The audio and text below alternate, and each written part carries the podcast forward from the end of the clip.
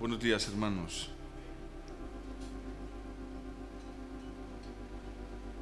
Vamos a continuar esta mañana hablando acerca de la familia. En este tema de la familia hemos estado enfatizando por algunos días la importancia de la educación de los hijos. Hemos estado viendo la importancia de oír y obedecer de hecho, si alguno buscara un diccionario bíblico hebreo y aún en los griegos, muchas veces la palabra que significa oír se traduce obedecer y muchas veces la palabra que la palabra que significa obedecer se traduce oír. Para Dios es realmente lo mismo. Si alguien escuchó verdaderamente, oirá. Si alguien obedece es porque realmente escuchó. No es como aquel padre que tenía dos hijos y a uno le dijo, hijo, levántate, ve y trabaja en mi viña. Y le dijo, sí, padre, ya voy, pero no fue. Y al otro le dijo, hijo, ve y trabaja en la viña. Y le dijo, no, no voy a ir, pero más tarde, arrepentido, cayó en cuenta de su error y fue. El Señor pregunta, ¿quién de los dos hizo la voluntad de Dios? Hay muchas maneras de muchas maneras para obedecer. En realidad la obediencia en sí, si no está acompañada de un oír, y ojo, aquel que escucha es alguien que cree lo que oyó. Aquel que oye es uno que se ha humillado. Como les mostré en el libro de Jeremías 7. Aquel que ha oído es alguien que ha inclinado su oído. Es imposible oír si no inclinamos el oído, si no nos humillamos.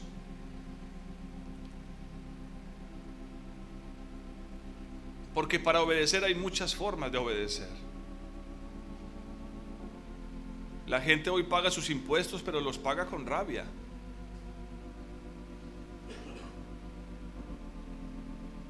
Yo he visto a hijos o he visto a hijos obedecer, pero con una actitud muy desagradable.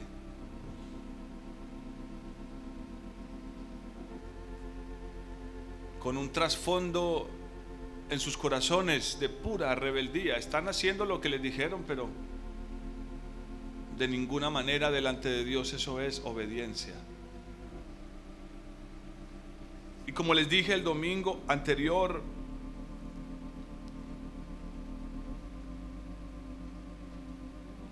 nos dijeron una verdad, pero la mezclaron con la mentira. Nos dijeron que si obedecemos nos va a ir bien. Y es lo que la escritura dice. Amén. Yo quiero enfatizar que la escritura dice que si guardamos sus mandamientos nos irá bien. Hay muchos pasajes en la escritura para eso. Pero por favor, quiero comenzar esto diciéndoles algo importantísimo. Esa no es la razón para obedecer. No estamos para obedecer porque nos vaya bien. Ni como padres, ni como hijos. Sí, yo debo enseñarle a mi hijo desde pequeño que todo lo que uno hace en la vida tiene consecuencias. Algunas son buenas, muy buenas, y otras son consecuencias malas.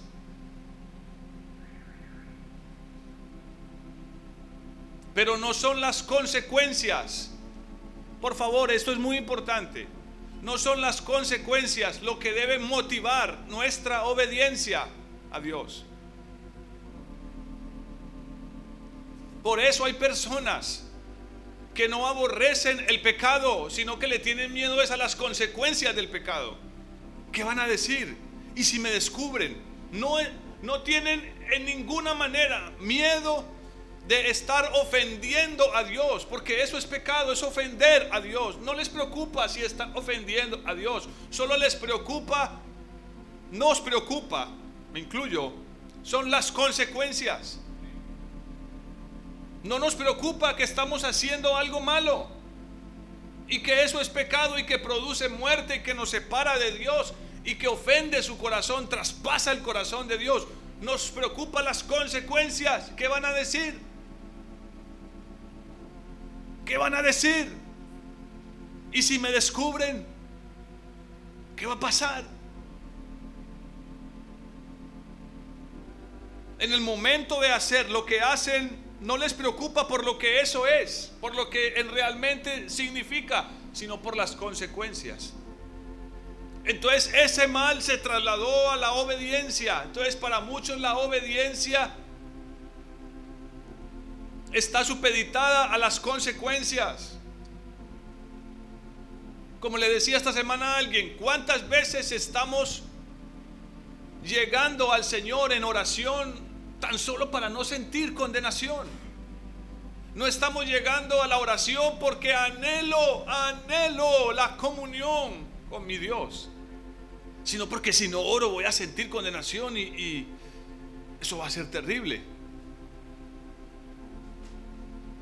Es cierto, la escritura está llena de pasajes que dice que si obedecemos nos irá bien. Pero hermanos, también tengo un montón de pasajes para mostrarles donde muchos hombres de Dios obedecieron y no les fue bien. Aparentemente.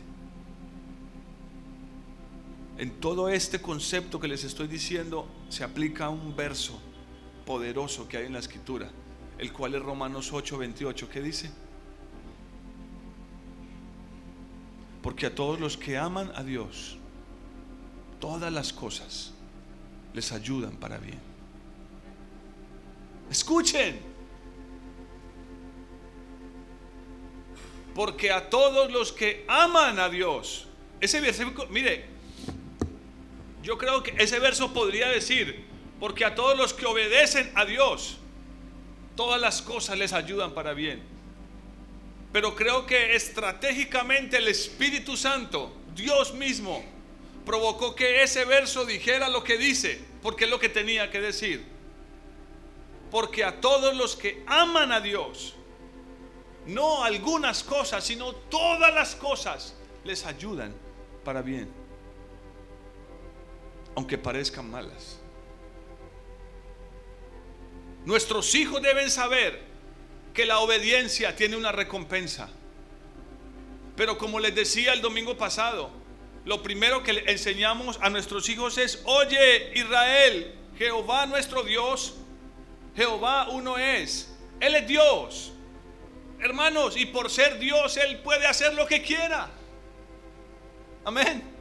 Él puede hacer lo que quiera, Él es Dios. Él es el creador. Le pertenecemos. Somos su creación.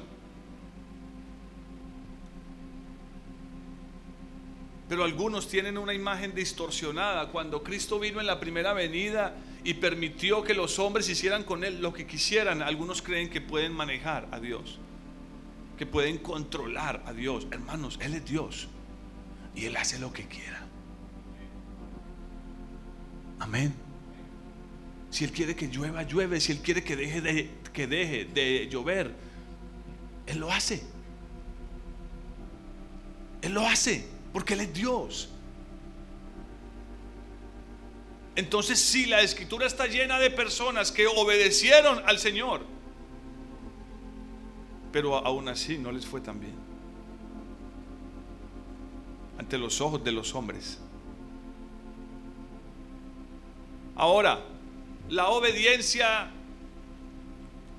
para todos nosotros aquí en la mente está es eh, bajo el concepto de que si hago algo recibiré algo.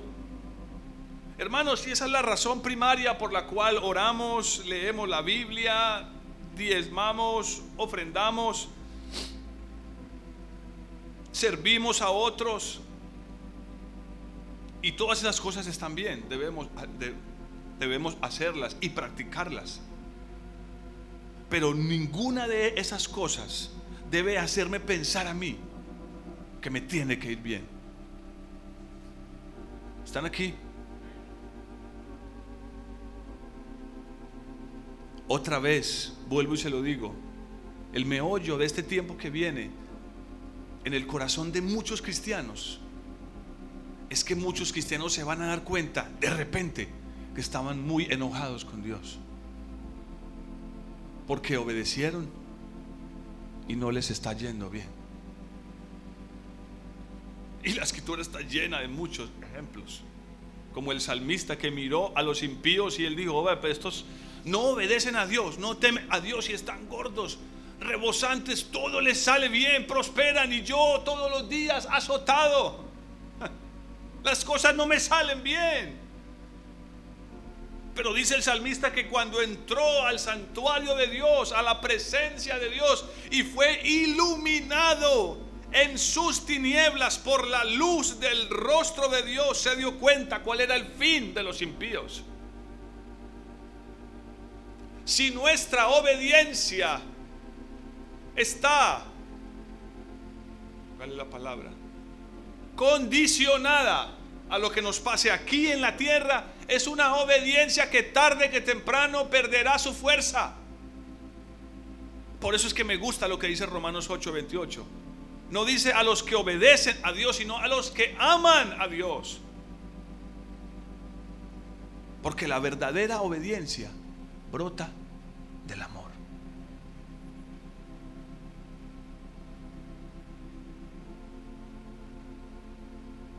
Hermano, cuando Jesús puso su vida en la cruz, Él sabía hacia dónde iba. Él sabía que tenía que descender al infierno. Y no estaba actuando cuando en la cruz dijo, Padre, en tus manos encomiendo mi espíritu. Era su hijo y tuvo que padecer todo lo que padeció. Por eso es que en otras iglesias han sacado una doctrina perversa que dice que los hijos de Dios, si tú eres hijo de Dios, no tienes por qué sufrir. Y que si sufres, estás en pecado. Esa es la doctrina de los amigos de Job. No es una doctrina nueva, es viejísima. El libro de Job, al parecer, es el libro más antiguo de toda la Biblia. Mucho más que Génesis. Ya esa doctrina existía. ¿Por qué? Porque es una doctrina, es un engaño que sale del corazón de los hombres.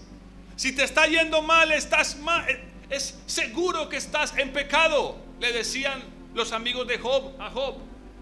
Job, no hay otra razón para que hayas perdido tus hijos, tus negocios, tu esposa te haya dejado y estés ahí con esa sarna, esa lepra maligna. Si te está pasando eso es porque has pecado.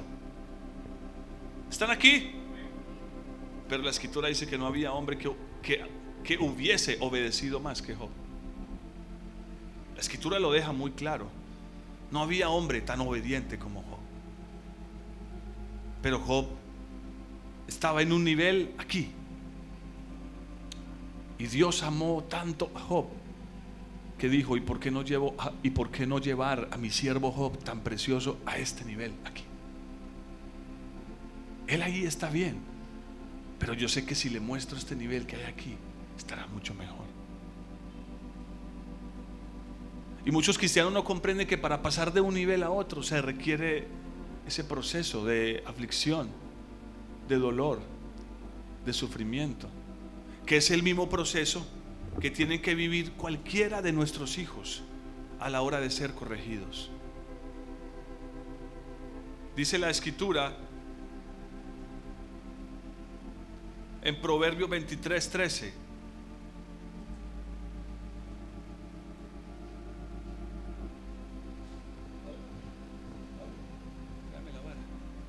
Proverbios 23, 13. Una, Proverbios 23, 13 dice, no rehuses, no te niegues, no te niegues corregir al muchacho palabra muchacho ahí es niño, pero también está hablando de un niño pequeño o de un niño entre hasta los 12, 15. No rehuses corregir al muchacho porque si lo castigas con vara, no morirá. Algunos padres creen, la sociedad nos mintió, el sistema de Satanás nos ha engañado al decirnos que si disciplinamos a nuestros hijos los estamos maltratando. esto es una vara o es un modelo de ella. Lo suficientemente ancha como para no causar un daño. Si fuese de este tamaño, eso causaría un daño. Tiene que ser lo suficientemente ancha. Sí, yo sé, yo sé. No, no, no se preocupen. Es que yo puedo darle con esto a, a un bebé. No es el tamaño, sino la fuerza que yo aplique. Está diciendo mi esposa que hay una más pequeña para que no se asusten los que tienen bebés. Ah, y hay una más grande todavía. Sí, yo a mis hijos no puedo darle con esto, está muy pequeña. Es más, ellos tienen una buena experiencia que contar a sus hijos. Yo la voy a contar, ¿me permiten? Un día se fueron de viaje y no llevaron la vara. Ellos, les, ellos debían empacar la vara. Y sucedió algo, teníamos que usar la vara. ¿Qué hacemos? Saca una tabla de, de la cama.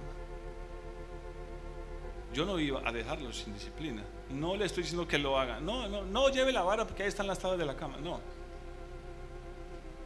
Pero el concepto es el mismo. Simplemente que esto lo hemos pintado, que se vea bonito, le hemos hecho un mango que sea cómodo de coger.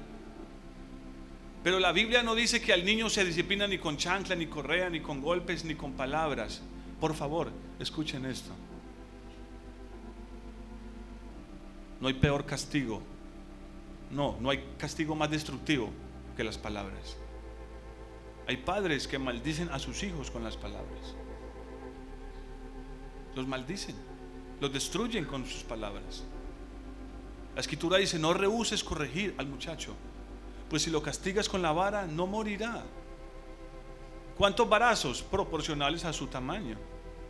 Yo estoy seguro que con mi fuerza, si le doy un barazo a un bebé, será más que suficiente. Es más, a un bebé le puedo dar hasta con una regla pequeña.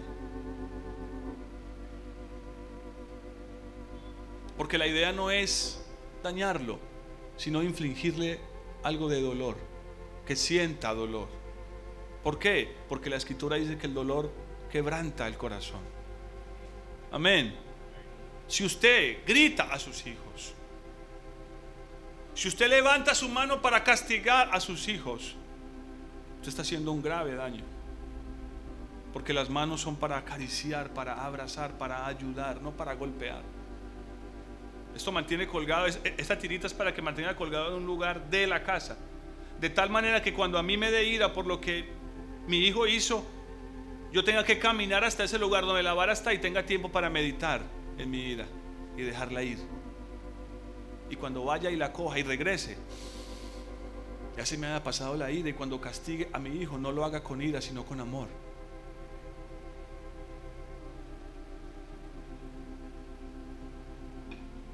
Yo creo que no hay mucho que decir acerca de eso. Acueste a su hijo en la cama. Preferiblemente él debería eh, acostarse boca abajo y poner su cara sobre la cama. Yo les pido a mis hijos que se tapen los ojos.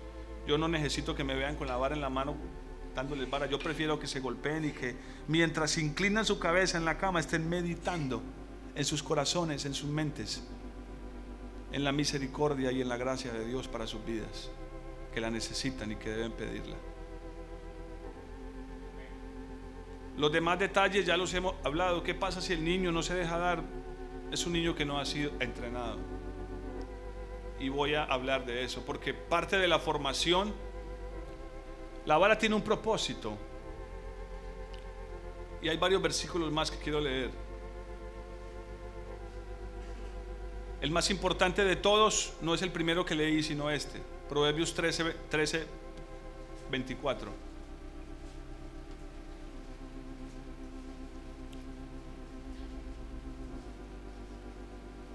Ahora, escuchen esto. Hermanos, la, disciplina requiere disciplina. ¿Entienden eso? La disciplina requiere disciplina. Es decir, requiere constancia, requiere dedicación, requiere perseverancia, perseverancia. Si usted empieza a corregir a su hijo, yo le advierto lo que va a suceder. Y aquí muchos saben que no miento. Tengo testigos de eso. Yo tengo mi propia experiencia.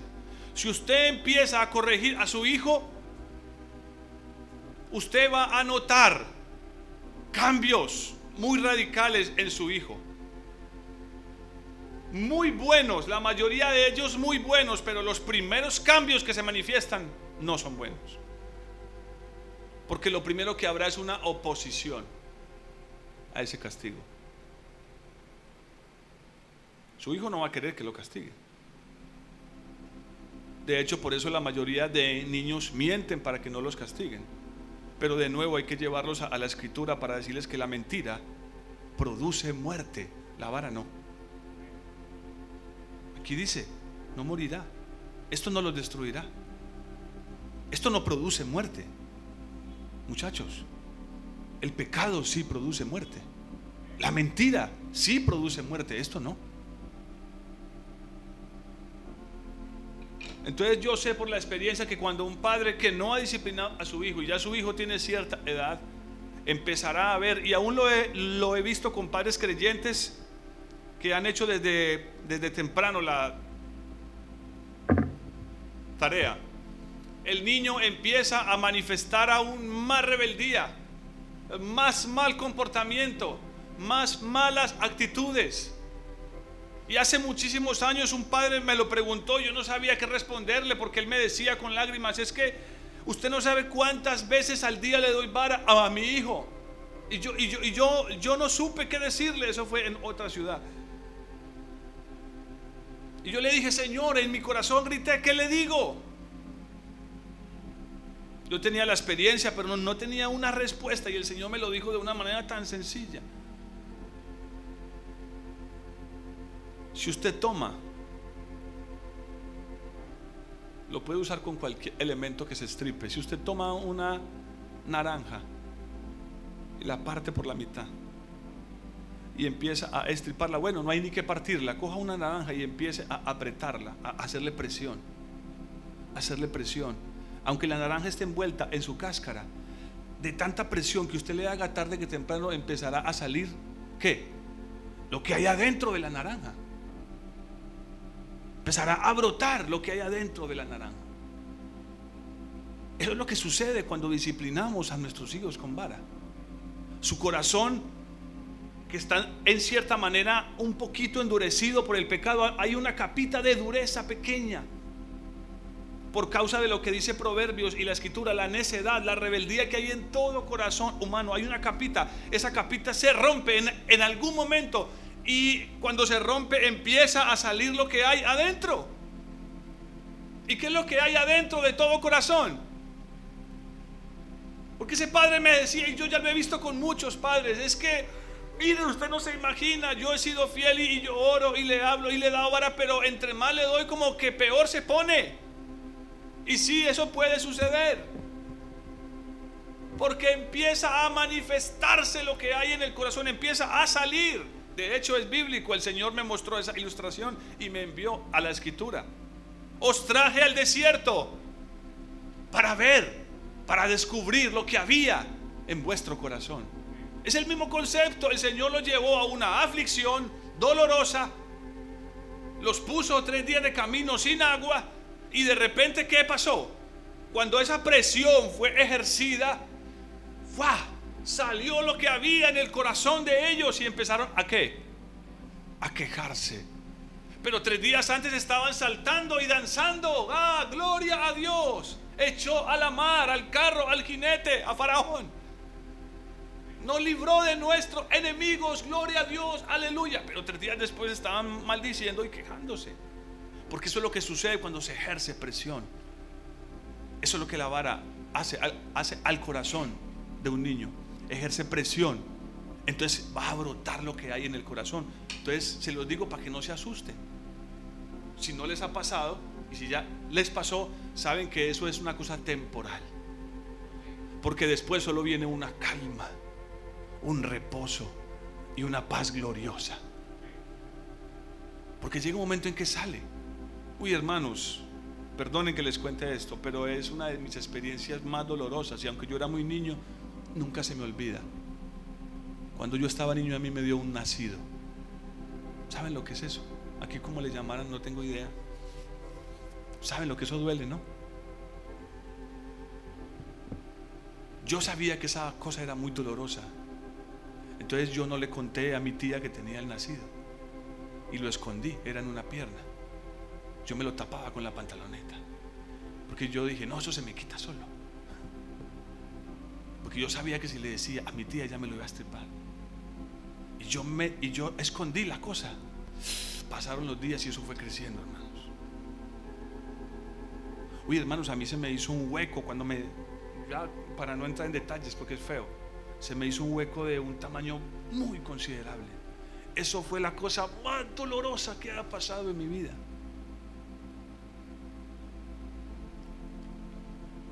Y aunque tal vez no tenga mucho que ver, si tiene que ver, es lo mismo que sucede en el corazón de un niño cuando no se le, cuando no se, cuando no se le disciplina fielmente, con disciplina. Eso empieza a acumularse, acumularse, acumularse en su corazón. Y cuando ya el padre quiere ir a corregirlo, porque ya el padre está hasta aquí, o la madre, entonces eso se vuelve una experiencia muy dolorosa. Y que muchos padres no son capaces de sobrellevar y terminan haciendo a un lado la vara y diciendo, no, esto no funciona. Pero es por lo mismo, por lo que les vengo diciendo. Porque como padres no hemos acompañado esto con la oración, con la palabra de Dios, hablándoles de la palabra, porque lo único que tiene autoridad es la palabra de Dios. Usted como padre no tendrá autoridad sobre sus hijos si la palabra de Dios no está en su boca y en su corazón. Será ridículo que usted le hable a su hijo porque como les dije, ellos no son tontos, son muy inteligentes y tarde que temprano se darán cuenta que usted está diciendo solo palabrería, bla, bla, bla, bla, bla. Y que nada de lo que usted dice como padre o yo digo como padre lo creo en mi corazón. Ellos se van a dar cuenta de eso. Pero que nadie se asuste que ese proceso llega a ser un tanto doloroso. Amén. Aquí hay padres que lo han vivido, yo sé que es así. Pero hoy pueden decir conmigo, gracias a Dios por su bendita gracia que nos permitió creer lo que su palabra dice. Ahora, enseguida les voy a decir algo que es más poderoso que la vara, pero primero voy a leer este versículo. ¿Qué les dije? La, la Biblia está llena de, de versos poderosos, de versos contundentes y claros que solo tiene que leernos hasta, o sea, que solo con leerlo hasta una sola vez, o no dice, uff, me quedó claro, este es uno de ellos. ¿Están aquí? Dice así, el que detiene el castigo a su hijo ama. No. Bueno, eso, eso es lo que piensa hoy el mundo. No, yo amo mucho a mi hijo como para darle con un palo. Eso me dijo alguien a mí, cristiano. No alguien de afuera, cristiano. Ah, bueno, de afuera me lo han dicho muchas veces. Pero es, increíble. Estas cositas las venden en la librería cristiana, pero hechas de una tablita así que si usted le pega al niño se parten dos veces. Y llega la gente a las librerías, gente que no es cristiana, a comprar esto. Yo lo vi. No aquí, no aquí, lo vi en, otra ciudad varias veces. Vi a gente que no era cristiana buscando esto en las librerías cristianas. Muchos dicen, no, yo amo mucho a, mucho a mi hijo como para darle con un palo. A mí nunca me tuvieron que castigar y yo no soy una mala persona. Ah, aleluya. Entramos en aguas profundas. El primer paso para yo poder ser un padre que disciplina o madre fielmente a sus hijos es que necesita aprender a conocerse a sí mismo. Y todo padre o madre que se cree bueno, también cree que sus hijos son buenos. Y eso es una gran mentira. Porque en el hombre, sea Juanito, Pedrito o Rodrigo, no existe nada bueno. Amén. A menos de que el Señor entre y lo siembre en ese corazón. Y de eso vamos a hablar enseguida, en un minuto. Pero para mí este verso es uno de los más contundentes en, en la Biblia.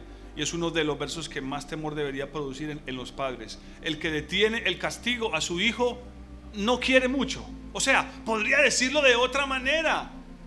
El que detiene el castigo a su hijo, más o menos lo quiere. A ratico lo quiere y a ratico no. No, escuchen la manera tan contundente que lo dice. Y usa una palabra que hasta muchos puede que le suene fuerte, desagradable. A su hijo aborrece. ¿No le suena fuerte esa palabra? ¿Mm? ¿No le suena fuerte esa palabra? El que detiene el castigo de su hijo lo aborrece. Más está la otra parte que es la que nos interesa. Más el que lo ama, el que lo ama, ¿qué? Desde temprano lo corrige. Y cuando dice desde temprano, no se refiere a la hora, se refiere al tamaño de su hijo. O sea, desde muy pequeño lo corrige. Hermanos, por favor, Yo no conozco a ningún padre que no se angustie cuando su hijo está enfermito, cuando lo ve decaído, cuando le ve una fiebrecita, un sarpullido, un dolorcito aquí, el ojito se le está hinchando, algo le va a pasar y el padre se preocupa, va, viene, llama, pregunta.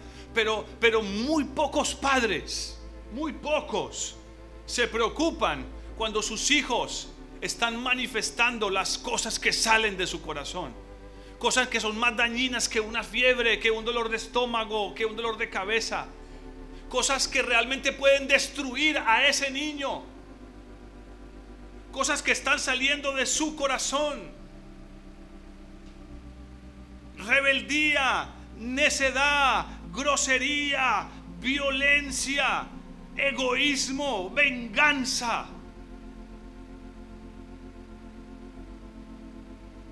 Esas cosas sí pueden destruir a tu hijo. Una fiebrecita, lo más seguro es que pase después de unos días y se acabó. Pero esas cosas que menciono, ira, enojo, envidia, gritería, como la misma Biblia lo dice, son cosas que sí pueden destruir a tu hijo. Pero son pocos los padres que se preocupan cuando ven a su hijo manifestando esas enfermedades espirituales. No les preocupa. Si le ven un dolorcito, corren a la farmacia, llaman al médico, preguntan. Y eso está bien. Es nuestro deber. Pero ¿qué de lo que está saliendo de su corazón? ¿No es una enfermedad peor? Porque aquí podríamos todos leer este versículo 24 y decir, no, yo amo a mi hijo porque lo corrijo pero lo corriges desde temprano. Y esa palabra temprano abarca si estoy siendo fiel. Esa palabra temprano abarca si estoy siendo fiel. Si estoy siendo fiel. Si corrigiste a tu hijo hoy, pero mañana no, no lo estás corrigiendo de la manera correcta. No estás siendo fiel. No estás ejerciendo una disciplina verdadera. Solo estás apagando fuegos apagando fuegos no más. Solo estás echando la basura debajo de la alfombra. Se ve limpio, pero algo está pasando adentro del corazón. Y yo podría mostrarles muchos ejemplos de la escritura. Pero por el tiempo no lo hay. Uno de ellos, David y sus hijos. David nunca descubrió lo que había en el corazón de sus hijos.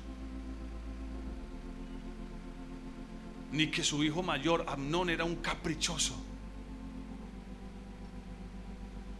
Que si no quería lo que tenía, él se enfermaba. ¿Saben, hermanos? Que ese verso es una gran revelación. Que muchas veces hay niños que se enferman porque no se le dio lo que querían. Yo lo había visto, pero yo decía, no, no, no, no es posible. Hasta que leyendo la escritura, leí que Amnón estaba en cama, enfermo casi que físicamente enfermo, porque no tenía lo que él quería. ¿Sí, sí saben de qué hablo no? ¿Han leído ese pasaje? Enfermo físicamente. Yo sé que hay niños que pueden manifestar enfermedades físicas. Escuchen esto, por favor, porque no se les está dando lo que ellos quieren. Uy, esto, esto sacudió mi vida cuando lo vi. Es que un niño es pequeño y no maneja ese tipo de cosas. Y, de, y detrás de una frustración pequeña, detrás de una depresioncita pequeña, viene una enfermedad física. Muchos padres ni cuenta de dan. Muchos padres ni cuenta de dan. Por eso la enfermedad del siglo, ¿cuál es? El estrés. Si yo no enseño a mi hijo a llevar las preocupaciones de la vida, a saber que la vida tiene días buenos y días malos y que tanto en los días buenos como en los malos debo gozarme delante de Dios. Mis hijos, algo como el estrés los puede destruir, los puede enfermar físicamente. ¿Lo hace con nosotros? Pero qué bendición poder usar todo esto con sabiduría y bajo la gracia de Dios para obrar en la vida de nuestros hijos. Amén. Amén. Porque solo nos preocupamos es por lo físico.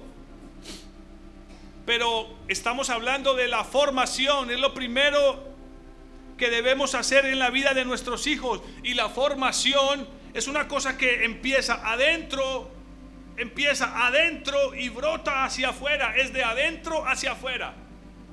A mí me enseñaron cuando niño a barrer y mi tía me decía, barra de, de adentro hacia afuera y recoge la basura en la puerta. Yo a veces barría al revés. La formación es una cosa que es de adentro hacia afuera, pero a nosotros nos gusta más de afuera hacia adentro.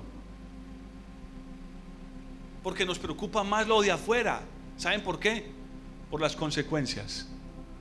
Porque eso es lo que nos avergüenza. Que el niño grita, que el niño salta, que el niño no se controla. Y eso hay que controlarlo. Amén.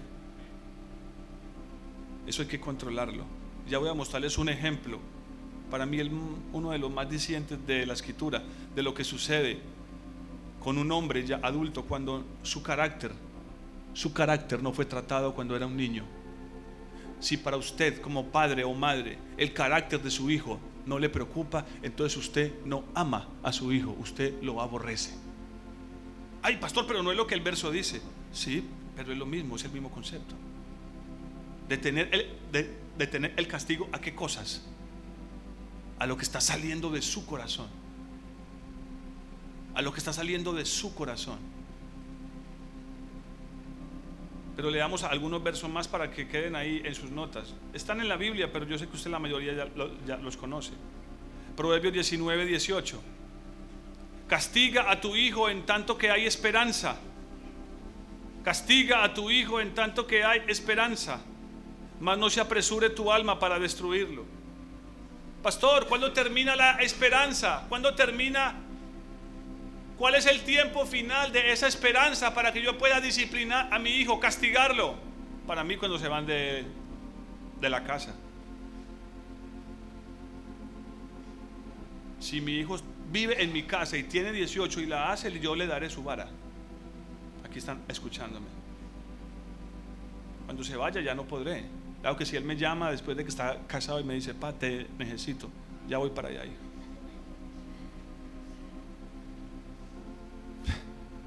No, yo conocí un padre que le pasó un caso así. Papá le dijo, él, el hijo llamó angustiado, le dijo, papá, te necesito. Vente para la casa. Obviamente no fue y le dio vara, pero, pero ese, ese, eh, ya, ese hombre ya sabía que necesitaba la corrección. Qué lindo eso. ¿Cuándo se acaba esa esperanza? Cuando nuestros hijos salen de la casa a hacer su propia familia, su propia vida. Amén. Pero dice, no se apresure tu alma para destruirlo. Por eso es una cosa gradual, consecutiva. Cuando uno puede terminar destruyendo a su hijo, cuando no ha sido fiel todos los días, sino que lo castiga por allá, cuando ya no aguanta. Cuando ya el niño está lleno de pus espiritual. Ahí sí. Ahí es cuando padres me dicen, es que le tuve que dar como 20 barazos. Yo digo, ¿cómo? Donde yo le 20 a mi hijo, no camina por ahí en dos días. Llegamos a esos extremos, ¿saben por qué? Porque no somos fieles, constantes. Así es nuestra vida, hermano. El ser humano, debido al pecado, ha perdido un valor importantísimo que es la constancia. la dedicación, la perseverancia. Empezamos algo y no lo terminamos. ¿Sí o no? ¿Cuántos se pusieron metas al comenzar el año? Yo creo que todos. ¿Cuántas hemos cumplido? Mm. ¿Cuántas hemos cumplido? Es un mal del corazón del hombre. La constancia, la dedicación. Si no soy fiel, entonces si la vara podía destruir a mi hijo porque él 20 por la mañana, 20 al mediodía, 20 por la noche, voy a destruirlo. Voy a, créanme, le voy a hacer daño.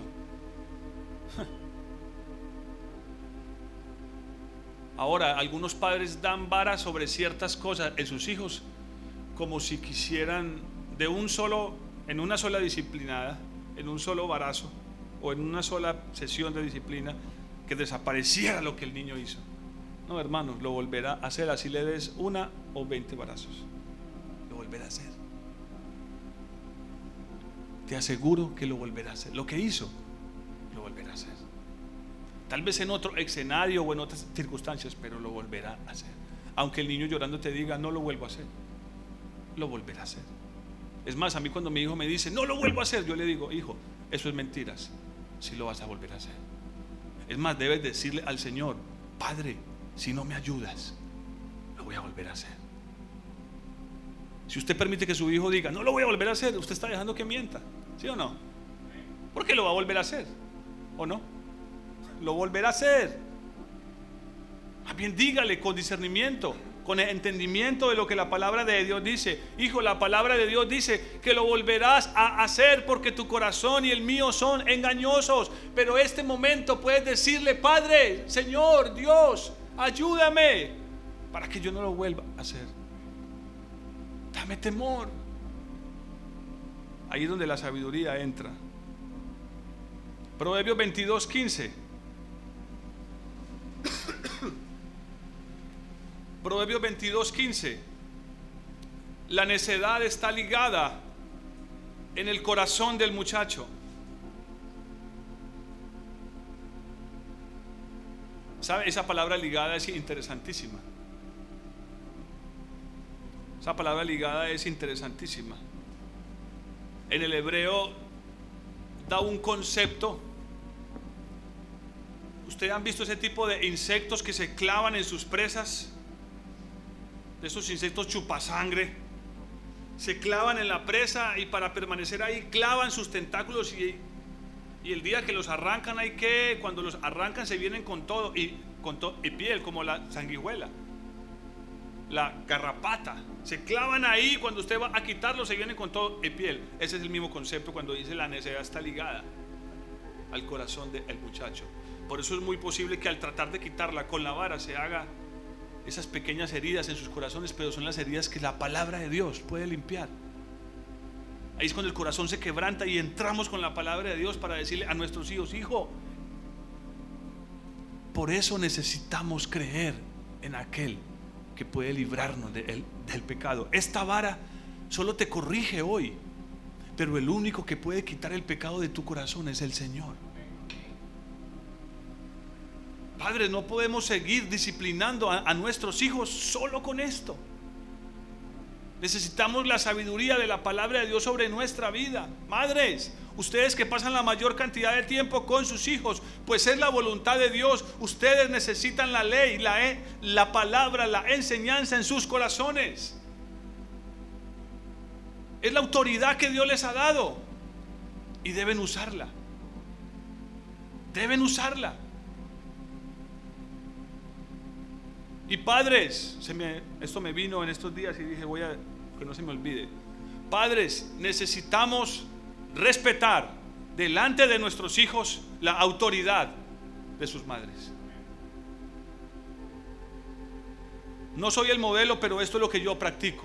Yo soy la cabeza, pero cuando en mi casa mis hijos me preguntan algo, ¿saben yo qué hago? ¿Qué hago? Vaya, pregúntele primero a su mamá.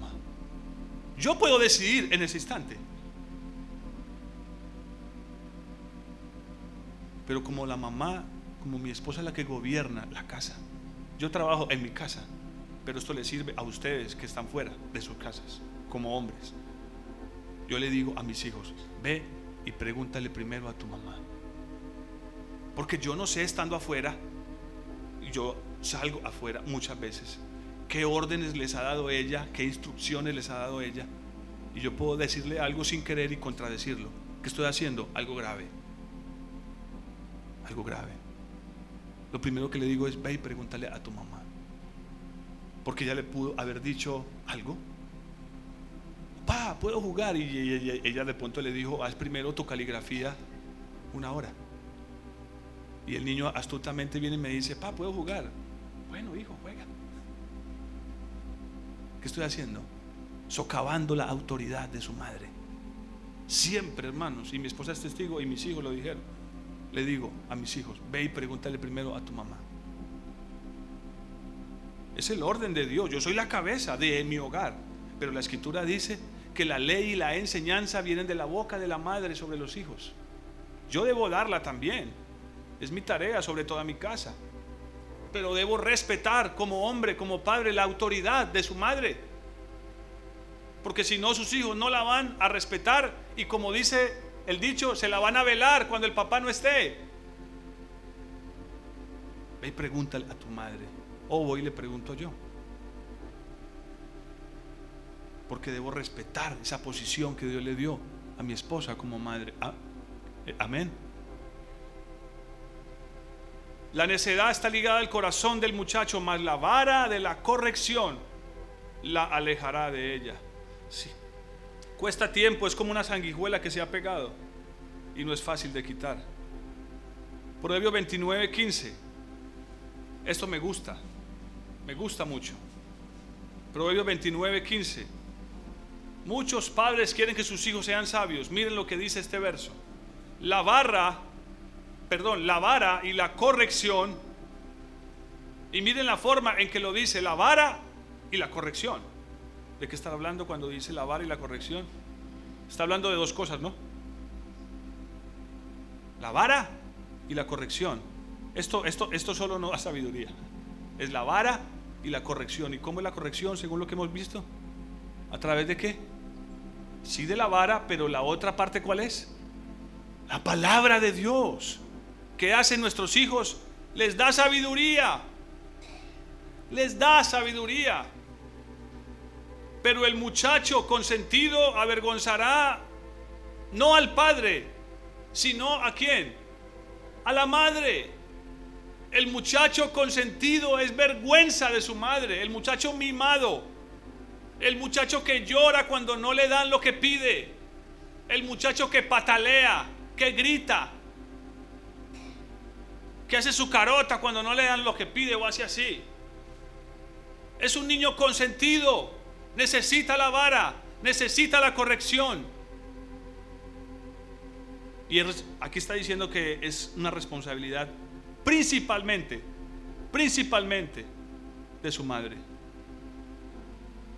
Yo he tenido, he, he oído esto muchas veces de muchos padres. Pastor, es que para mí es tan difícil llegar del trabajo y tener que darle vara a mis hijos. Cuando yo escucho eso, yo sé, yo sé, no en todos los casos, por favor, que ninguno me vaya a malentender. Estoy hablando en términos generales. Lo primero que se me viene a la cabeza es que es muy posible que la mamá no esté haciendo la obra suficiente en sus hijos. Cuando un padre llega a la casa de su trabajo cansado, con el deseo de disfrutar a su familia, debería encontrar paz en su casa. Esto lo vamos a ver después cuando hablemos un poco de la posición de la mujer en el hogar. La Biblia dice que la mujer debe gobernar su casa. De eso lo veremos después. Por eso les enfatizo mucho. Padres, esposos, no socaven la autoridad de sus mujeres, de, sus, de las madres de sus hijos. Eso es un error. Respeten eso. Eso respétenlo. Si tiene algo que decir en lo cual no está de acuerdo, no lo diga delante de sus hijos. Vaya, hable con su esposa, póngase de acuerdo en lo, secreto y luego digan lo, lo que tiene que decir delante de sus hijos. Pero no lo hagan. Amén. Es muy posible A veces el padre tendrá que llegar y disciplinar a sus hijos porque algo pasó. Pero si sucede que el niño hizo algo a las 3 de la tarde o la niña hizo algo a, las 3 de la tarde y la mamá va a esperar a que el papá venga, cuando su papá venga le voy a decir que le llevará. perdón, pero eso no es, ese no es el camino. Es posible que el papá llegue y tenga que corregir al niño o niña por algo que sucedió en el momento. Pero no debería ser, no debería ser así. Ahora, yo sé que eso sucede por lo mismo, porque muchos padres, muchos maridos no le han dado el apoyo, el respaldo de autoridad que sus mujeres necesitan. Es culpa de los maridos, no de ellas. De eso estoy totalmente seguro. Lo he visto con los años en muchos casos aún, ya en muchos casos peores, en muchos casos delicados, son hombres que no respetan, no tienen en alta estima a sus esposas, las menosprecian. Y eso es un error. Eso es un error. Porque como les dije al principio de todo esto, Dios le dio autoridad no solamente al hombre, al hombre y a la mujer. Ahora que el hombre es autoridad de la mujer, sí. Que, que la Biblia dice que el hombre es cabeza de la mujer y que la mujer debe someter a su marido, sí, pero le dio autoridad a los dos. Amén. A los dos, no solo, no solo al varón. Porque entonces, ¿cómo va el Señor a mandar a, a, a la mujer a gobernar su casa si no tiene autoridad? Nadie gobierna si no tiene autoridad. Hermanas, yo sé que este verso es doloroso, pero el muchacho consentido mimado es vergüenza de su madre. Proverbios 29, 17. Esto es lindo, esto es maravilloso. Esto es lo, este, este es uno de los frutos más preciosos de la disciplina. ¿Están ahí? 29, 17 de Proverbios. Corrige a tu hijo y te dará qué? Reposo. Te dará descanso, te dará reposo y dará alegría a tu alma dará alegría a tu alma. Hermano, un niño disciplinado es un niño que trae gozo al hogar. ¿Cuántos hogares he visto dividirse por los hijos? Por causa de los hijos. ¿Cuántos hogares he visto dividirse por causa de los hijos? En muchos casos porque para muchas madres sus hijos se convierten en el centro del hogar y se olvidan de sus esposos. Por eso si la esposa ha hecho la tarea fielmente durante el día con sus hijos, cuando su esposo llegue a la casa tendrá el tiempo para atender a su esposo. No para estar correteando todavía a sus hijos. Si esa tarea se hace, esos hijos darán gozo, alegría a sus padres darán reposo. Y es un hogar que se mantendrá feliz. No quiero decir que no pasen cosas, siempre van a suceder. Cuando hay niños en un hogar se puede esperar cualquier cosa. ¿Quién está diciendo que no? Nadie está diciendo que no. Pero ojo, hermanos, si no estamos poniendo cuidado del carácter de nuestros hijos, van a pasar cosas graves en sus vidas. Vayamos al libro de jueces.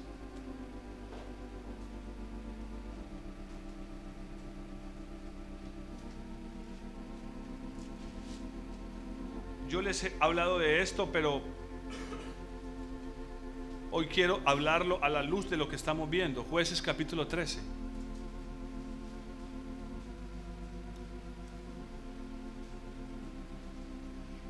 Y lo repito con amor, Padre, preocúpese por la fiebrecita, por la tos de su niño, por la gripita, por lo que tenga. Pero preocúpese todavía más, alármese más cuando vea lo que está saliendo de su corazón. Amén. Que es que está chiquito. No, no, no, no, no, no, no. Pues es que es el momento para hacer la tarea. Estos capítulos cuentan la historia de Sansón. Y termino con esto hoy. Solo voy a ir de carrera porque no podríamos leer, son tres capítulos para que leyéramos toda la historia de Sansón.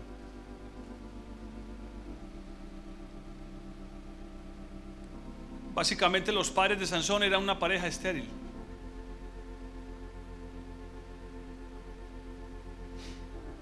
Un ángel se le apareció a la mujer esta y le dijo, vas a tener un hijo y será libertad y será libertador de tu pueblo.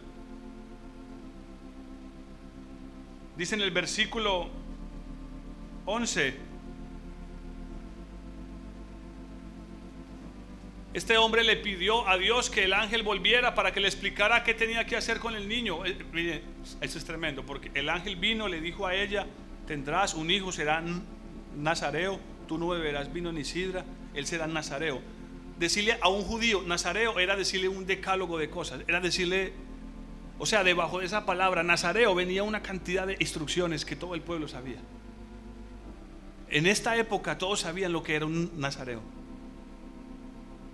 Pero Manoa le pregunta al Señor y le dice, envía de nuevo al ángel. Y el ángel volvió. Entonces cuando vuelve la mujer está otra vez sola en el campo. Y ella va y llama a su marido. Versículo 11. Se levantó Manoa y fue con ella donde estaba el hombre y le dijo, ¿eres tú el hombre que habló con mi mujer? Y él respondió, yo soy. Entonces Manoa le preguntó, cuando tus palabras se cumplan, ¿cuál debe ser la manera de vivir del niño? Ah, esto me gusta tanto, hombre. ¿Cuál debe ser la manera de vivir del niño? ¿Y qué debemos hacer con él? Esto es lo que todo padre tiene que preguntarle al Señor. ¿Saben, hermanos, que Dios tiene una voluntad específica para cada uno de sus hijos? Dios tiene algo especial para cada uno de ellos. Es más, ya lo dije, voy a repetirlo. Deberíamos criar a nuestros hijos como si fueran a ser reyes. De hecho, podrían serlo. Reyes y sacerdotes. No criarlos al montón. No criarlos solo al ojo. Sino estar mirando sus corazones. Estás manifestando eso. Eso está mal. Eso te va a hacer daño cuando crezcas. Y esto lo que voy a decir es muy importante. Voy a, adelantarme un poco. Un hijo. Escuchen esto. ¿Están aquí? Un hijo que no oye las palabras de su padre jamás oirá las palabras de Dios. Si un hijo no aprende a oír las palabras de su padre, jamás oirá las palabras de Dios. Por eso la primera vez, la primera vez que Dios le habló a Samuel, la primera vez, y le dijo, Samuel, Samuel se levantó corriendo y fue y se paró delante de Eli. Eli, ¿me llamaste? No. Vuelve y acuéstate. Ah, está bien. Samuel volvió y se paró. Eli, ¿me llamaste? No, hijo, no te llamé. Y la tercera vez, ya Eli sabía lo que estaba pasando. Si la voz vuelve y aparece, dile, Señor, heme aquí. ¿Qué, qué pasaje tan maravilloso. Ese niño estaba preparado para oír la voz de Dios. Oh Señor, ayúdame.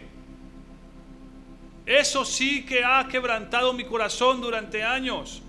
¿Estarán mis hijos preparados para oír la voz de Dios? Pero noten lo que les estoy diciendo. ¿A dónde corrió el niño? A quien en ese momento era la figura de su padre. ¿Me llamaste? Estaba de noche. Él estaba acostado, dormido. Y se levantó tres veces. Ni hablar de cuando el niño va caminando y el papá le dice, venga. Siguió derecho. Y el papá, no importa. No importa. A mis hijos les suena chistoso, pero yo les he dicho, si les hablo, no lo hagan en cámara lenta. Lo quiero ya. Responde, sí. En cámara lenta no. Ya voy, no. Está el niño jugando, ven, ya voy. O lo que esté haciendo. No, es ya. Suelte lo que esté haciendo. Lo llamaron. Acude a la voz de tu padre. Para muchos padres eso no parece importante. Lo será en el día que viene. Lo será en el día que viene. Lo será en el día que viene. Oh, si el Señor nos diera ojos para ver lo que Él tiene preparado para nuestros hijos. Si somos fieles con ellos. Cosas grandes, maravillosas.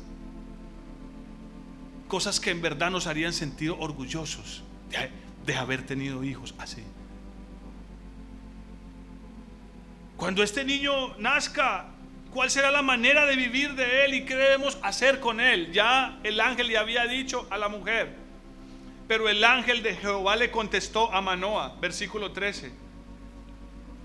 El niño debe ser muy cuidadoso. Yo, a ver, ¿están aquí? Manoa le está preguntando por quién. A ver, hermanos, están aquí. Manoa le preguntó al ángel qué cosa. Cuando esto suceda, ¿cuál será la manera de vivir de quién? Del niño. ¿Y qué le responde el ángel? El niño se guardará de todas las cosas que yo le dije. Hermanos, están aquí. ¿Qué dice? Ay, ¿qué dice? la mujer, o sea, su madre. Qué tremendo esto. Qué tremendo esto.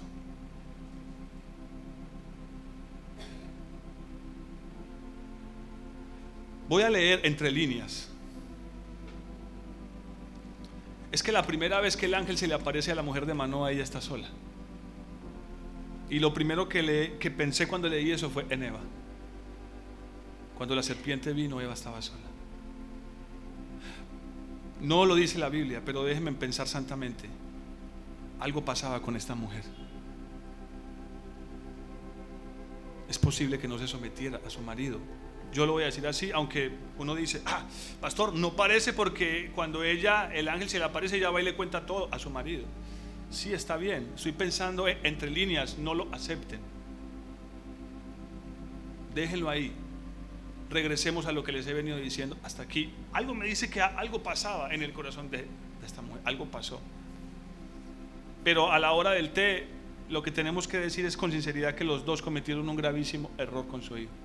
Tanto él como ella. Pero él le pero Manoa le pregunta al ángel y el ángel le dice, la mujer debe guardarse de todas las cosas que ya le dije, que yo le dije. Otra vez, hermanos, Satanás ha metido parte de su engaño y ha hecho pensar que la autoridad solo es del varón. Solo es del varón.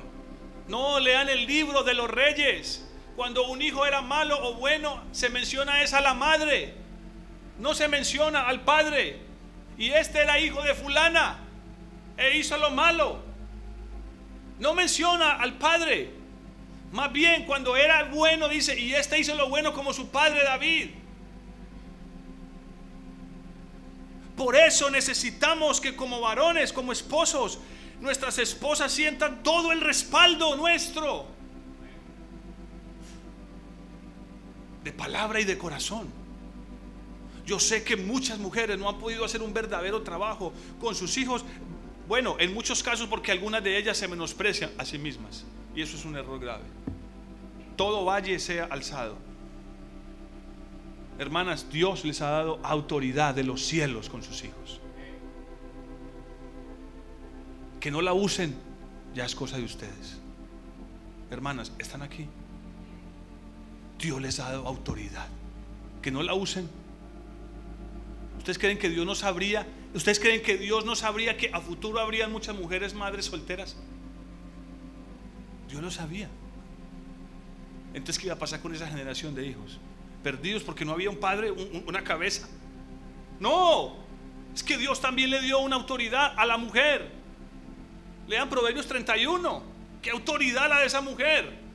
La de la mujer virtuosa. ¿Qué autoridad? Dios le dio autoridad a ustedes, hermanas. Algunas se echan a morir porque no creen, porque creen que no pueden.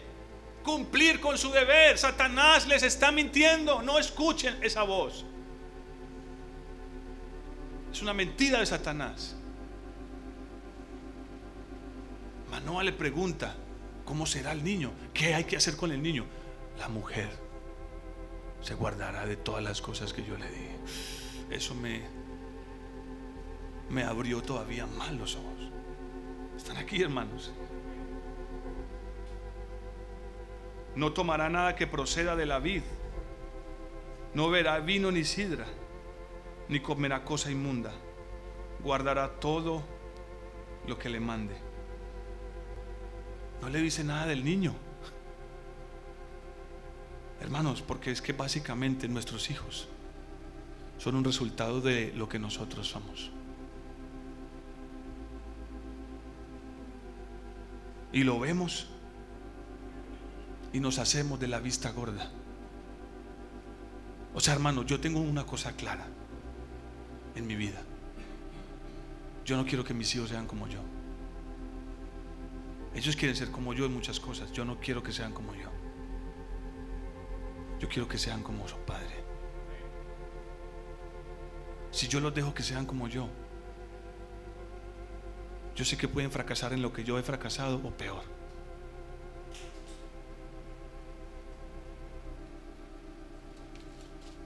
Sansón crece.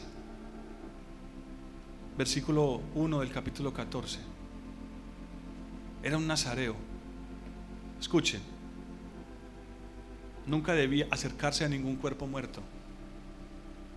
Debía casarse con una hija de su pueblo. Nunca debía cortarse el cabello. No debía, no debería beber ni vino ni sidra. Eso se da en las fiestas debía ser guardado para Dios. Debía conocer la ley de Jehová como Nazareo. Porque Nazareo quiere decir dedicado a Jehová. Y tenía que tener una sola meta en la vida como Nazareo, hacer la voluntad de Dios. Como los recabitas, eran nazareos. Y ellos dicen al final de su vida, frente al gran profeta, no beberemos vino ni sidra, aunque tú, gran profeta, nos lo pidas. Nuestro Padre nos dijo, no, y no lo vamos a hacer. Le estaban desobedeciendo al profeta.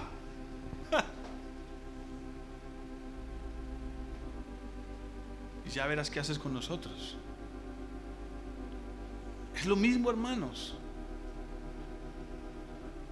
Los tres amigos de Daniel Sadrach, Mesach, Abednego fueron echados al horno de fuego por obedecer a Dios. Daniel fue echado al foso con unos leones hambrientos por obedecer a Dios. Y yo podría hablarles de muchos otros. Pablo fue atado con cadenas en Jerusalén por obedecer a Dios.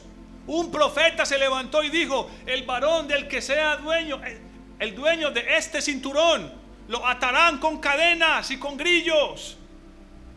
Un profeta de Dios. Y era el cinturón de Pablo. Él dijo, no importa. Yo sé que la voluntad de Dios es que yo vaya a Jerusalén y voy a obedecer. Y allá fue atado con grillos y después murió es que la obediencia a Dios no tiene por qué traernos buenas consecuencias. Obedecemos a Dios porque Él es Dios y lo amamos, así como Él nos amó.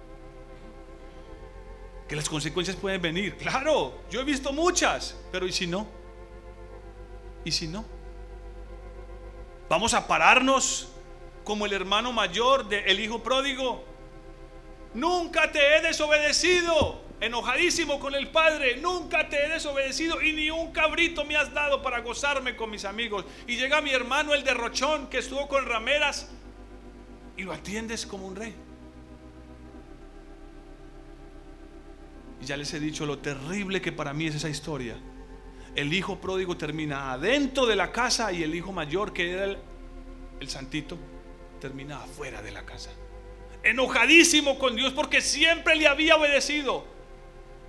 Pero Dios no había hecho, su padre no había hecho las cosas que él quería. No, digámosle a nuestros hijos, obedecemos a Dios porque es lo correcto. Porque Él nos amó primero y Él es nuestro Dios. Y Él exige esa obediencia. Así no nos bendiga nunca.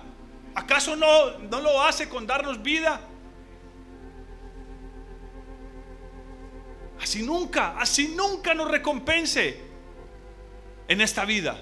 Una cosa sí es segura, en la vida que viene seremos recompensados grandemente si obedecemos al Señor. Aquí está Sansón el Nazareo. Desciende a Timnat y ve, a una mujer de las hijas de los filisteos, una extranjera. Y regresa a la casa de sus padres y le contó a su padre y a su madre diciendo, he visto en Timnat una mujer de las hijas de los filisteos, os ruego que me la toméis por mujer. Y su padre y su madre le dijeron, no hay mujer entre las hijas de tus hermanos ni entre todo tu pueblo para que vayas a tomar a tu mujer de los filisteos una de los para que tomes mujer de los filisteos incircuncisos. Y, y Sansón respondió a su padre, tómame esta por mujer porque ella me agrada. Un hombre caprichoso. Miren las cosas que voy a relatarles del carácter de Sansón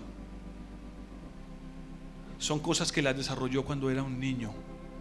De eso no tengo la menor duda. No quiero eso, quiero esto. Ahí está el niño. No quiere el juguete que tiene, sino que quiere el juguete que tiene el otro niño. No, pero tienes este juguete. No, quiero ese. Y llora. ¿Y qué hacen muchos padres? Está bien, préstale el juguete a tu hermano. No sea egoísta. Dios mío, qué ridículo eso, qué, absurdo, ¿por qué tiene que darle el juguete? Porque Él lo quiere.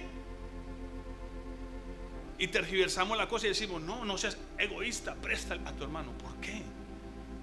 Ese tiene que abrazar la cruz y decir, Él lo cogió primero. Él, el mayor, o sea, el otro niño no tiene por qué prestárselo. ¿Cómo confundimos una cosa con la otra? Ese niño tiene un problema. Quiere algo y lo quiere ya. Yo no voy a permitirle eso. Pues así lo hice con mis hijos. Yo le decía, no se lo prestas, que juegue con todo lo que hay ahí. 30 juguetes en el piso, pero él solo quería ese. Ahí está Sansón. Muchas mujeres hermosas en, su pueblo, pero él fue y se miró una filistea. Pero hijo, ¿cómo vas a hacer eso? Es la que me gusta. Tómenla. La quiero. ¿Y estos padres que hicieron? Fueron a Timnat y le consiguieron la mujer que él quería. Si hicieron esto a estas alturas, es porque lo hicieron desde que era un niño. Lo que el niño pida, hay que guardarlo. Le dieron todo lo que pidió. Qué terrible. Y miren, no hay tiempo. Hacen una gran fiesta y de camino a esa fiesta él se encuentra a un león y, lo mata. Antes de esa fiesta de compromiso con la Filistea, donde por obvias razones lo más seguro es que bebe vino, lo cual no podía hacer. O sea, no le importaba los mandamientos de Dios los pisoteó una y otra vez. Hermano, pero el Espíritu de Dios venía sobre él, sí. Dios había cumplido, Dios había prometido algo y Dios cumple sus promesas. Este hombre no, no obedeció en nada, pero Dios seguía cumpliendo su promesa. Hasta que de repente, voy a adelantarme, se rompió totalmente la bendición de Dios sobre este hombre y terminó ciego, burlado en manos de sus enemigos. Pero de camino, como les decía, iba, se encontró un león, lo mata, tres días después pasa y el león está muerto y hay un panal de abejas adentro de, ese león y va y se acerca al cuerpo muerto, saca miel y la come y aún le da a sus padres sin decirles nada. Él no podía acercarse a un cuerpo muerto siendo nazareo. era un hombre voluntarioso, voluntarioso, sin dominio propio. No quiero ninguna mujer de, quiero esa mujer de allá, esa es la que me gusta, dame esa. Pero Filistea, no importa, la quiero. Sin dominio propio. Va por el camino, el león pasa y lo mata. Un hombre imprudente. Dios está conmigo. Y sí, Dios está con él y mató al león. Dios lo había puesto como juez en, en, Israel, pero él era tan egoísta que solo pensaba en él. Ah, voy a probar mi fuerza, voy a matar a este león. Era la primera obra que hacía con su gran poder, con su gran fuerza, como el gran Sansón. Él quería comprobar el poder de Dios. Oh, yo recuerdo a un amigo. Yo vi a un amigo de mi juventud en la, en la, en, la iglesia hacer algo como esto. Él, él quería comprobar que Dios estaba con él y hacía cosas ridículas, peligrosísimas, temerarias. Lo recuerdo. Lastimosamente hoy no camina con el Señor. Y esta semana me estaba acordando de él mientras compartía con el, con el hermano John hablando de algo que pasó con ese hombre. Era temerario. Eh, eh, eh, o sea, era temerario. Él, él buscaba comprobar que Dios estaba con él. Y hacía cosas locas. Y después va y toca ese cuerpo muerto y come la miel que hay ahí y la da a sus padres. Y sus padres ni cuenta se dieron, no tenían discernimiento sus padres.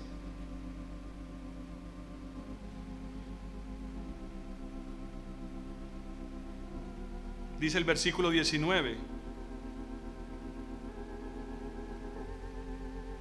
Les pone un acertijo a los hombres de la fiesta, lean en sus casas, una cosa ridícula. Se puso a jugar. Ellos eran sus enemigos. Y él se pone a jugar con sus enemigos, les pone un, un acertijo. Hermanos, con el pecado no se juega. Hay niños que juegan con la mentira. Con el pecado no se juega. El pecado no es un juego, es un enemigo.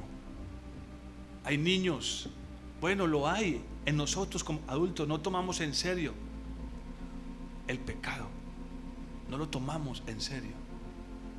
A lo último que pasa, versículo 19, sí, el espíritu de Jehová vino sobre él y, descendió a Ascalón y mató a 30 hombres de ellos y tomando sus despojos pagó con las vestiduras a los que había explicado el, el enigma. Después descendió enojado y regresó a la casa de su padre. Enojado. Los filisteos le entregan a la que iba a ser su mujer a otro hombre. Y él llega a visitarla, se da cuenta de eso. Coge 300 zorras, las amarra con, con, con unas antorchas y quema los campos de los filisteos. Y ellos van y matan. O sea, es que son cosas tan terribles las que este hombre hace. Van y matan a la mujer que iba a ser su mujer, que fue su mujer, porque alcanzó a estar los siete días de fiesta con ella. Fue su mujer. Y la matan, queman su casa y la queman a ella y con su padre y a ella. Y él va y se esconde y los filisteos lo buscan. Y el mismo pueblo ya le tiene miedo a él. Y miren la respuesta que él da. Capítulo 15, versículo 11. Al oír esto vinieron tres mil hombres de Judá. Él era un hombre impulsivo, no se controlaba, era iracundo, enojado, dice que regresó a la casa de su padre, furioso, llevado de su parecer. Yo les garantizo una cosa, otra vez, todas las cosas que les estoy diciendo las desarrolló siendo un niño. En ese ataque de ira fue y mató 30 hombres para, para, poder pagar esa apuesta que había hecho con esos filisteos. 15:11. Al oír esto vinieron tres mil hombres de Judá a la cueva de la peña de, de, de, de Etam y le dijeron a Sansón, ¿no sabes que los filisteos dominan sobre nosotros? ¿Por qué nos has hecho esto? Y miren la respuesta que él les da. Yo les he hecho como ellos me hicieron. ¿Ah? Era un hombre vengativo. Era un hombre vengativo. Yo les hice como yo me hicieron. Ahí está la figura de un niño regañado. Él me hizo lo mismo. ¿Por qué le pegaste a tu hermano? Él me pegó primero. Son cosas que se ven ahí en nuestros niños pequeños y las pasamos por alto y decimos, no, eso no es grave. Pues mírenlo, qué tan grave es en la vida de un hombre ya, que, que Dios tenía un plan para él. Es más, le dio su espíritu de manera que pocos hombres lo tuvieron en Israel. Pero seguramente que, que, que, cuando todas estas cosas se manifestaron siendo un niño, los padres dijeron, son cosas de niños. No hay problema. Están aquí, hermanos. Miren su respuesta. Yo les hice como ellos me hicieron a mí.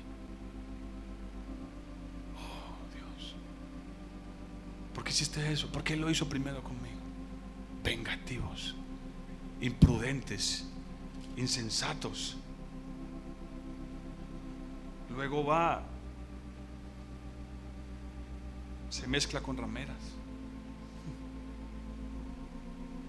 y empieza a jugar con la mentira. Cuando se encuentra con Dalila, cuéntame la verdad sobre tu fuerza. Ah, si me haces esto y me atan con siete ramas que no están todavía secas y empieza a jugar con la mentira. Pero ya Dios se había apartado de él. Y por último, se deja cortar su cabello le dice a Dalila cuál es el secreto de, su fuerza. Un nazareo jamás debía cortarse su cabello. Era la señal de su separación para Dios. Un hombre sin dominio propio, egoísta, mentiroso, imprudente, llevado por los placeres, vengativo irrespetuoso con sus padres. ¿Ustedes creen que cuándo pasó todo eso? Hermanos, ¿cuándo creen que pasó todo eso? Yo sé, cuando era un niño. Cuando era un niño. Qué carácter tan lamentable. Póngase de pie, hermanos. Qué carácter tan lamentable el de este hombre. Le sacaron los ojos, hermanos. Le sacaron los ojos. Perdió la visión. Padres, ¿están viendo el corazón de sus hijos? Madres, ¿están viendo el corazón de sus hijos?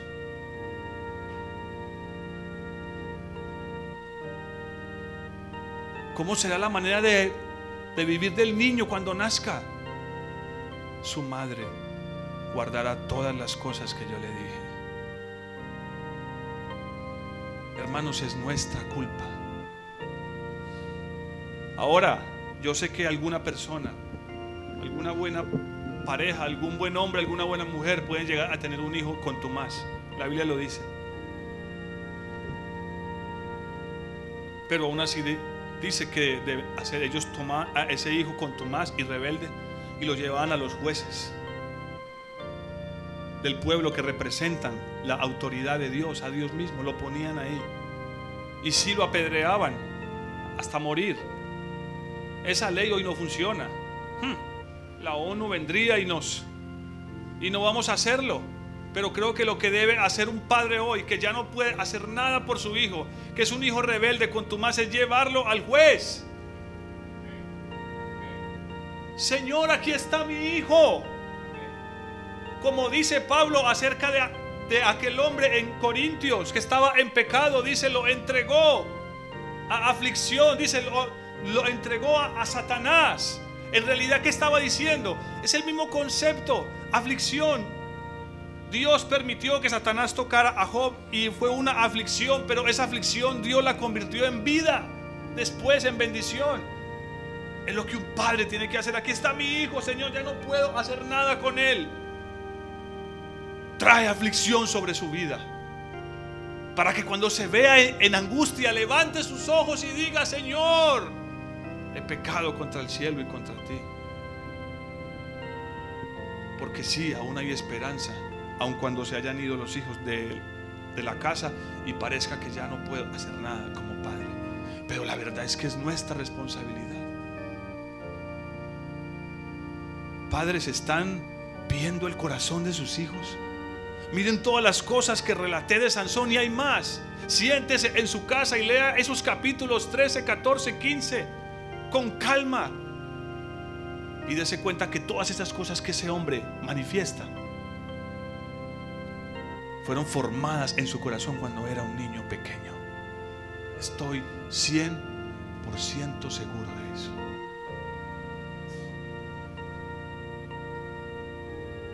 Y les digo esto para que se sientan desanimados. No, aquí está nuestro Dios. Y sé que si le pedimos gracia, Él nos dará gracia. Y aquí está su palabra para darnos la sabiduría. Pero eso requiere que invirtamos lo más importante para nosotros, nuestro tiempo. ¿Cuánto valen tus hijos? Dios tenía algo grandísimo para Sansón. No tuvo que haber sido así, hermanos. No tuvo que haber terminado de esa manera. No era la voluntad de Dios. Esa no era la voluntad de Dios. Cierra sus ojos, hermanos.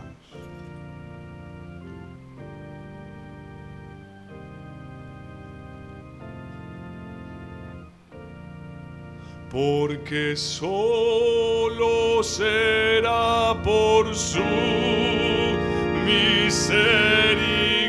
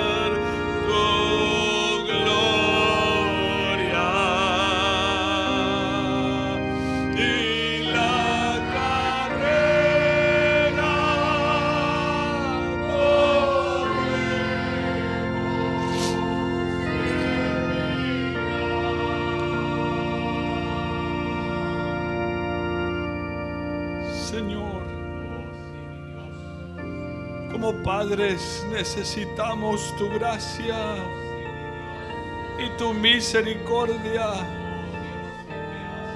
Ten misericordia de nosotros y ten misericordia de nuestros hijos, Señor.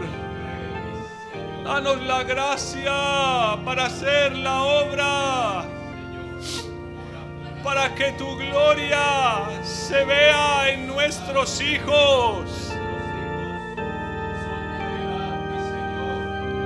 Hijos obedientes, prudentes, justos, amantes de la verdad, con dominio propio, dadivosos, pacientes. Oh, mi Señor, con un carácter humilde, manso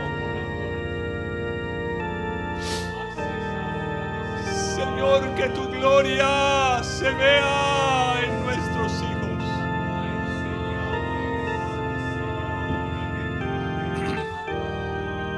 Que tu gloria se vea en nuestros hijos.